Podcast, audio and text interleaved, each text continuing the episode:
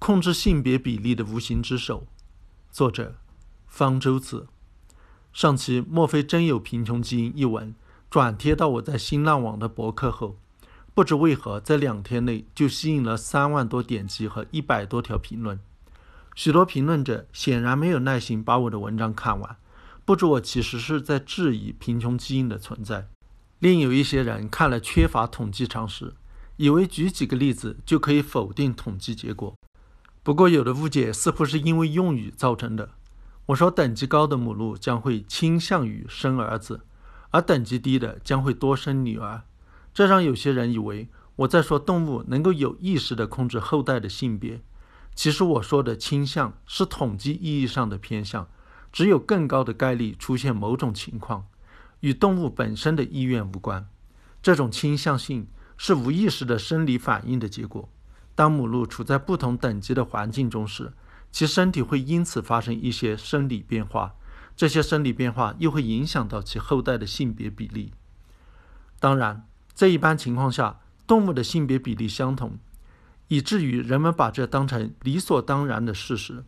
实际上，从经济学的角度来看，一个生物群体的雌雄比例相同是一种极大的浪费。大部分动物都不实行一夫一妻制，一个雄性动物足以使无数的雌性动物怀孕。要满足传宗接代的需要，一个群体只要有少数几个雄性就绰绰有余了。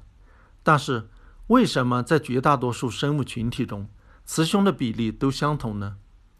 有人会说，这正是因为动物后代的性别是没法任意选择的，而是随机的。绝大多数动物的性别是由精子决定的，比如在哺乳动物，带 Y 染色体的精子决定雄性，带 X 染色体的精子决定雌性。由于 Y 精子和 X 精子比例相同，活性一样，所以在概率上，生雄生雌的比例相同。在人类，男婴的出生率要比女婴略高一些，但因为男婴的存活率较低，所以在自然情况下，最后男女数目仍然大致相等。但是这只是一个表面现象，两种精子的比例是由基因决定的，基因也可以使雄性产生不同比例的精子。或者是卵子有选择性的偏向于与某类精子结合，从而使雌雄的比例发生改变。为什么没有出现这种情况，而是要让雌雄比例保持相同？这是自然选择决定的。假定在一个生物群体中，雄性数目要比雌性少，比如说是一比四，一头雄性平均与四头雌性交配。这样的话，作为雄性，其基因的传播率是雌性的四倍。也就是说，在进化上，雄性有四倍的优势。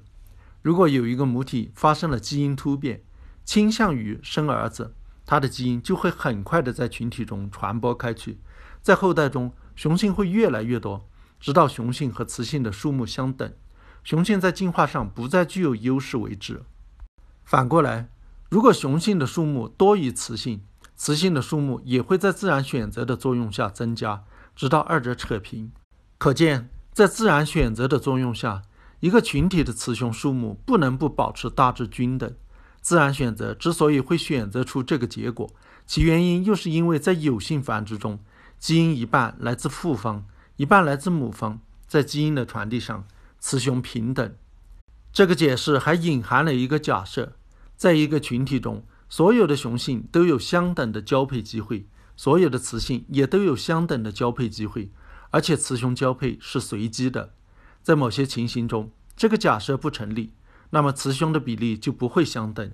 例如，如果一个个体只跟一个群体中的一小部分同性竞争交配，也就是说，交配竞争是局部的，那么性的比例将会发生变化。一个极端的例子是求父普满，这种螨虫有一个非常奇怪的交配习性：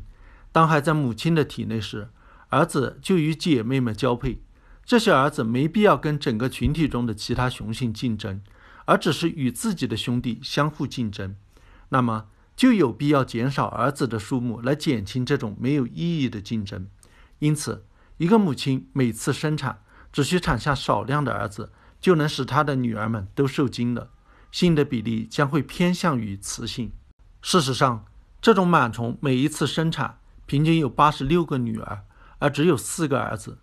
在某些其他物种中也存在这种局部交配竞争现象，它们的后代雌雄比例也都符合理论预测。